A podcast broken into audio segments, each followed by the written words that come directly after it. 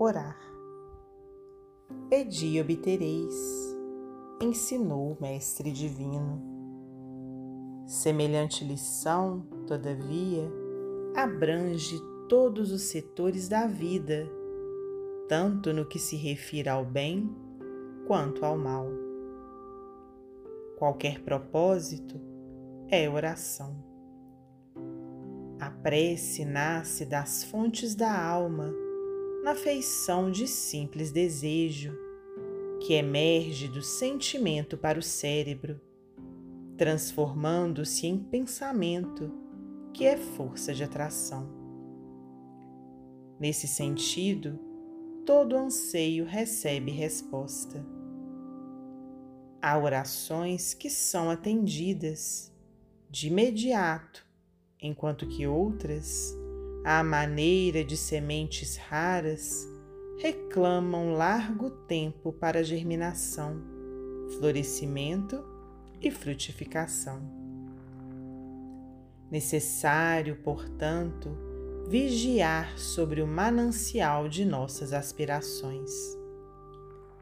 As rogativas do bem elevam-se às esferas superiores, ao passo que os anelos do mal descem às zonas de purgação das trevas indefiníveis. Anjos existem habilitados a satisfazer aos bons, da mesma forma que entidades da sombra se acham apostos a fim de colaborarem com os maus.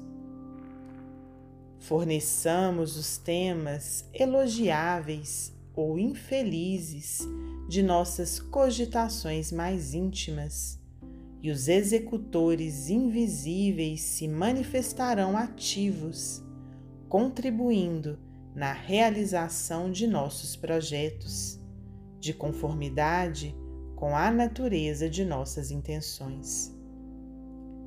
Reconhecendo que ainda não sabemos pedir, de vez que, na maioria das vezes, ignoramos a essência de nossas próprias necessidades, imitemos o Divino Amigo na oração dominical, quando nos ensina a endereçar as nossas súplicas ao Pai Todo Misericordioso, na base da confiança perfeita. Faça-se a tua vontade, justa e soberana na terra e em toda parte.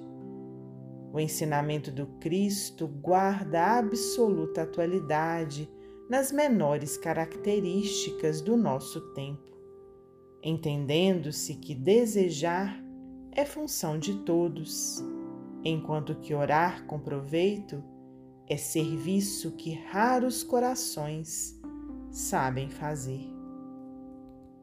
Emmanuel Psicografia de Francisco Cândido Xavier, do livro Taça de Luz.